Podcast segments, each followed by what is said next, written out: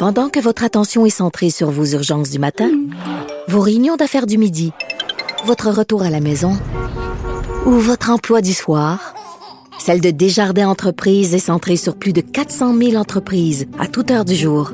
Grâce à notre connaissance des secteurs d'activité et à notre accompagnement spécialisé, nous aidons les entrepreneurs à relever chaque défi pour qu'ils puissent rester centrés sur ce qui compte, le développement de leur entreprise. Ici Ricardo. Et Émilie, marchand d'IGA. On a envie de vous inspirer à bien manger. À moins de 5 la portion. Suffit de repérer les produits valeurs sûres et de les cuisiner avec une de nos recettes. Les valeurs sûres, c'est bien pensé, hein? Bien sûr! Détails sur IGA.net. Vous vous demandez si les plantes ressentent de la douleur? Ou encore, comment est-ce que les daltoniens voient le monde? Le balado en 5 minutes est pour vous. Explorez la science, l'actualité et l'histoire en un temps record. La Feu, en collaboration avec le gouvernement du Québec, est fière de propulser la série Balado en cinq minutes. Ne laissez pas les questions sans réponse plus longtemps. En cinq minutes, disponible sur l'application et le site cubradio.ca. Émotionnel ou rationnel? En accord ou à l'opposé? Par ici, les brasseurs d'opinion et de vision. Les rencontres de l'air. Napoléon Bonaparte, un personnage historique absolument fascinant, fascinant, fascinant. Et justement, ces jours-ci sort un film sur Napoléon réalisé par Ridley Scott. Il sortait aujourd'hui en France, mais Christian Rioux, qui est correspondant à Paris pour le quotidien Le Devoir, l'a vu hier. Bonjour Christian. Bonjour Sophie. Euh, Christian, avant que vous nous disiez ce que vous avez pensé de ce film, on va écouter un tout petit extrait de la bande-annonce, donc euh, en français évidemment.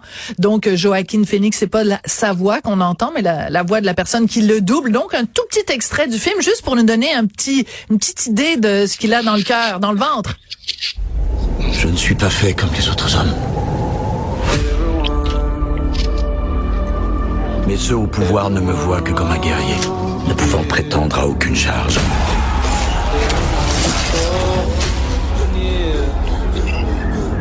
Mais je marche dans les pas d'Alexandre le Grand et de César. Alexandre le Grand et César. Alors ça a l'air un peu pompeux et un peu prétentieux. Est-ce que je me trompe, Christian Rio? Euh, c'est peut-être pas tout à fait ça. Parfois, ça, ça l'est. Mais vous savez, c'est un, c'est un, c'est un film étrange que que, que ce film-là. C'est un film qui a, qui a, qui a, qui a pris le, le parti. Hein, vous, vous, connaissez Ridley Scott. Hein, C'est, euh, c'est Alien, c'est, c'est Gladiator. C'est, euh, c'est Ridley Scott est un, est un citoyen britannique. Hein. Il faut savoir que c'est un, c'est un Anglais, même si le film évidemment est fait avec les moyens hollywoodiens. Donc un film anglais sur Napoléon. Ah, vous voyez tout de ça suite. Ça a dû faire grincer des dents quand même en France parce que ça fait un peu grincer des dents en France. Alors, euh, le, le, le, le, film est encensé hein, euh, en Angleterre et aux États-Unis. Hein. On a parlé, euh, le Guardian a parlé d'une charge de cavalerie outrageusement spectaculaire. Wow. cinq étoiles. Cinq étoiles. Le Times a dit un film historique magistral. Eh bien, en France, le film euh, est arrivé à faire quelque chose de tout à fait magique, c'est-à-dire qu'il a réconcilié pour un moment la droite et la gauche en ah. France. Il a réconcilié Libération, Le Monde, Télérama. et tout le monde et tout le monde est contre. et, tout, et, tout, et, tout, et, tout, le monde est contre. c'est très drôle. C'est vraiment un tour de force. Mais qu'est-ce qu'il lui reproche ces gens-là Qu'est-ce qu'il lui reproche à ce film? le, le, parti pris du film, c'est euh, de d'expliquer tout Napoléon par sa vie amoureuse, hmm. par sa par sa relation amoureuse avec euh, Joséphine, hein, qui n'est pas c'est vrai que Napoléon était en, amour absolu avec avec Joséphine, qui qui a divorcé d'avec Joséphine pour des raisons d'État, euh, pour, pour pour pour pouvoir avoir un enfant, avoir avoir un, successeur. Donc ce, ce n'est pas faux, mais expliquer un personnage de l'ampleur de Napoléon. Hmm par sa seule vie amoureuse, je vous dirais, c'est, je vous dirais que ça, ça n'a pas de sens. Hein. On a une Mm. succession un de scènes, euh, de scènes, de scènes amoureuses, de scènes de guerre, de scènes amoureuses, de scènes de guerre. Voilà, ça, c'est comme ça tout, tout, tout le long. Là, plus le film passe, plus ça, plus ça s'améliore. Au début, c'est un peu, euh, c'est un peu bizarre. Il y a beaucoup d'anachronismes historiques aussi. Hein. Euh, euh, on, on, on- voilà, Voulu on, ou involontaire? Peut-être, oui, volontaire, pro- probablement. Pour certains, quoi qu'à un moment donné, on confond Danton et Robespierre, euh, là, ça a l'air d'être une erreur. Hi là là, c'est Euh, pas toute la même chose. Oui, absolument. Ça a l'air- d'être une erreur.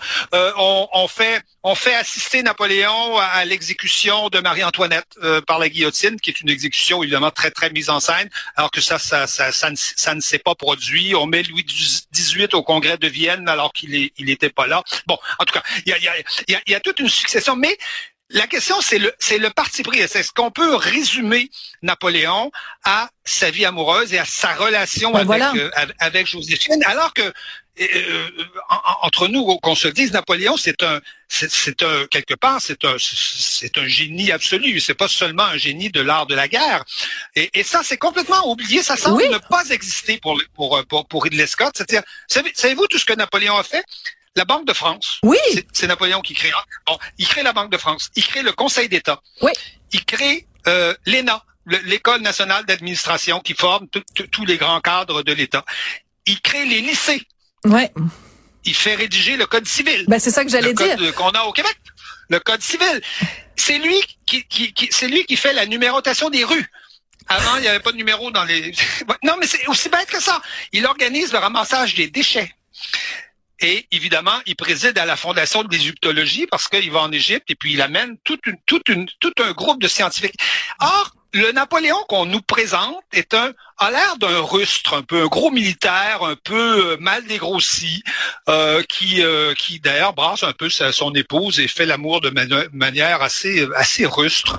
Euh, c'est, c'est, vous donnez pas envie d'y que, aller. Vous savez, vous savez que Napoléon se déplaçait avec une bibliothèque. Il Oui, se déplaçait toujours érudit, avec des, oui. avec des sci- c'est un érudit avec des scientifiques. Il avait eu une, une formation euh, euh, dans, dans les collèges classiques de, de l'époque euh, euh, absolument extraordinaire et les écoles militaires françaises.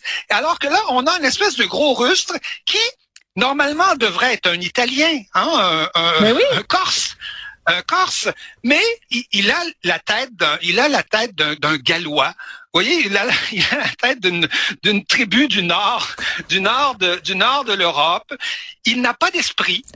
Euh, Et il- d'ailleurs, il- il excusez-moi, euh, j'ouvre juste une parenthèse parce que bon, euh, euh, ça lui était reproché d'ailleurs son teint euh, olivâtre, son son teint quand il était euh, parce que quand il est arrivé donc sur le continent, quand il a quitté la Corse et qu'il est arrivé sur le continent, il y avait énormément de mépris envers lui parce qu'il avait des traits des traits qui lui faisaient ressembler beaucoup plus à un Italien, disons que et euh, et ça lui a été reproché ça donc entre autres hein.